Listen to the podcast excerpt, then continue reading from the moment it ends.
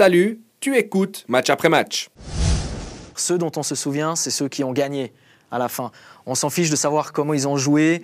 On ne sait plus comment a joué. Euh, la finale il y a trois le ans. Brésil en, en, il y a quatre ans non plus. Euh, on sait que le Brésil a gagné la Coupe du Monde en 1994. On ne sait plus comment il a joué. On sait, voilà. Donc, on se souviendra cette saison de City, on se souviendra de West Ham, on se souviendra de Séville. Et je voudrais rebondir voilà, sur ces clubs italiens où, voilà, beaucoup, beaucoup d'Italiens, beaucoup d'amateurs de, de, Serie A étaient déjà. Euh, ah, certains se sont un petit peu enflammés. Voilà, qui se sont vraiment ouais. emportés. Et on, nous a, on nous a même des fois pas compris parce qu'on nous dit Ouais, mais pas à juste titre.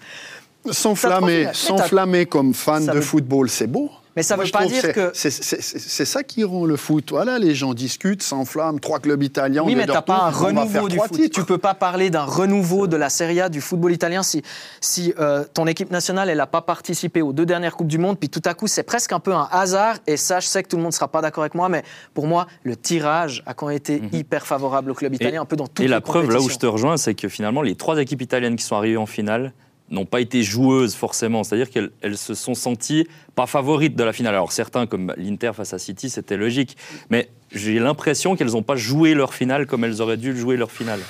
Je sais pas. Après, on prend, on prend des équipes italiennes qui sont arrivées en finale. Rome, on sait, c'est pragmatique, c'est Mourinho. oui. euh, par rapport à ça, pff, ils perdent au penalty, hein, donc ils jouent pas, ils font pas une super finale, mais ils gagnent quand même 1-0, c'est serré. Fiorentina, ça se joue à un penalty pas sifflé aussi. Hein. ça se joue à la dernière minute sur un super ballon en profondeur et tout. Et on les oubliera. Ouais. Oui, on les oubliera, mais ça veut pas dire, ça veut pas dire pour moi que que, que, que le football italien a pas un renouveau. Moi Donc qui toi, suis la vois... Serie A ouais, je sais. beaucoup, de par le job que je fais, bah, je suis un week-end sur deux et tout.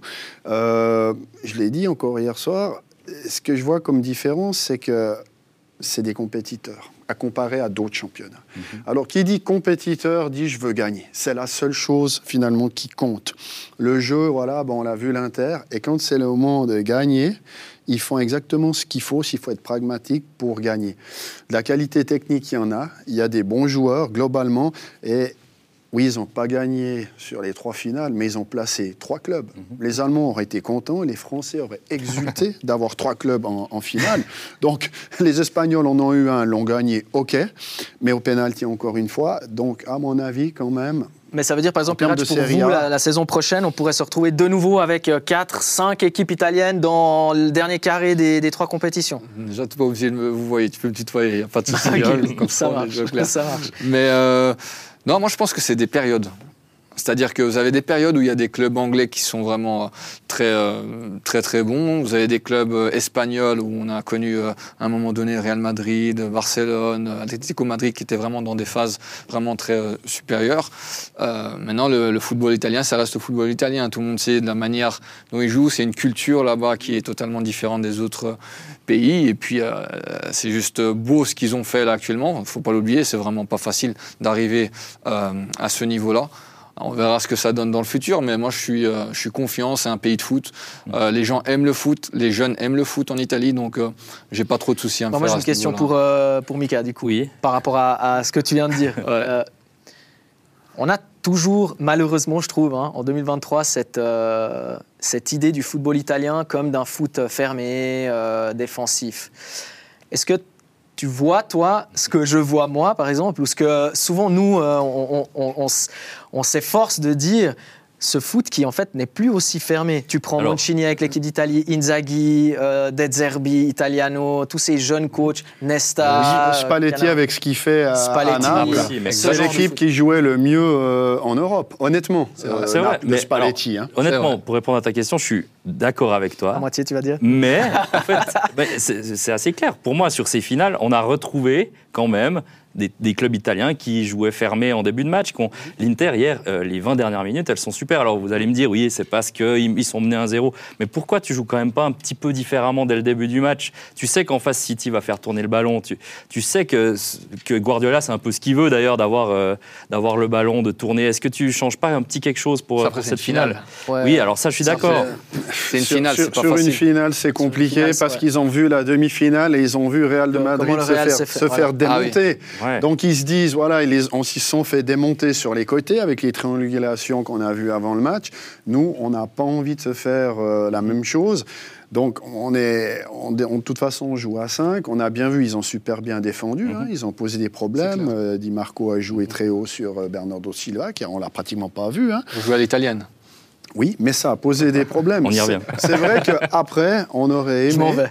on aurait aimé que l'Inter soit un peu plus aventureux Voilà. dans les transitions. Et, le moi, euh, j'ai dit avant la finale, l'Inter, c'est pas seulement cet aspect défensif, c'est beaucoup plus que ça.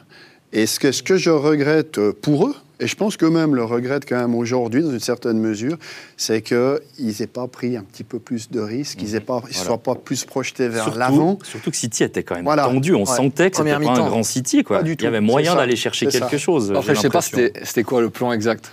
Parlait avec Dany hier pendant le match, et puis il attendait un but à la 78e minute. Moi, je- pour moi, le plan, c'était garder le 0-0 Donc- et marquer euh, à Donc la on ne sait pas exactement le plan, euh, quel était le plan de l'Inter, et peut-être que c'était ce, ce, ce but Le- qui était un peu. euh, Le plan, le plan de rester à 0-0, c'est un plan, on va dire, qui fonctionne si tu restes à 0-0 jusqu'à la fin. Je suis désolé. Si tu as ce plan-là et que tu perds un 0, ton plan, il a Il est foutu, oui, mais justement- Il est mort. Après, tu dis, en fait, moi je trouve que dans, le, dans la configuration de l'Inter et de City, d'ailleurs je crois que Guardiola a dit ça euh, à la fin, tant que ça restait 0-0, l'Inter avait l'impression de d'aller plutôt vers quelque chose de positif. Bien sûr. Et, et- et City, c'est le contraire. City, plus tu Plus restais à minutes 0-0, passent. plus- et plus c'était négatif pour City. C'est exactement Donc ça. en fait, c'est pour ça que j'avais j'avais Mm. pensé à ce plan-là. Je me disais, tu Mhm. restes jusque dans les dix dernières. Si tu marques trop tôt contre City, tu marques dans le premier quart d'heure contre City, tu te rends compte tout le temps que tu dois garder le score. Mais on disait quoi à ce moment-là? Ah, Ils sont admirables, ils se battent Ouais, beaucoup, ils défendent bien. Donc finalement, on y revient. C'était quand même un match à Oui. l'italienne. Je suis désolé de, de, Non, non. de Non, dire non, comme non, ça, Dani, Le, mais- le- le- le plan, le plan de jeu, on redoutait ça. Ouais, on redoutait oui, mais cette clair. finale. Malheureusement, c'est exactement On euh, pas ce vu- qui s'est passé. On n'a pas vu le Barella de, contre le Milan, par exemple. Le Barella qui Pas du les tout. transitions. Et, et si, et on, tout. si on parle de la finale euh, d'hier, euh, pour moi, j'ai deux joueurs qui ont été Inter, qui ont été décevants. Alors, ça peut être, naturellement, c'est des joueurs plus offensifs qui ont besoin de ballon, mais c'est Barella, Dani, tu le dis. Lautaro. Barella, c'est pas, voilà. Et Lautaro, Oh, qui est vu. le joueur accompagné de Dzeko, Lukaku, mais c'est lui le joueur Ouais. de classe euh, spéciale. Mhm. Et malheureusement, hier soir, à part son duel, euh, plus ou moins un contre un compliqué, on l'a pratiquement pas vu. Donc ces deux joueurs-là de l'Inter, hier soir, n'ont pas joué au niveau euh, dont ils sont capables.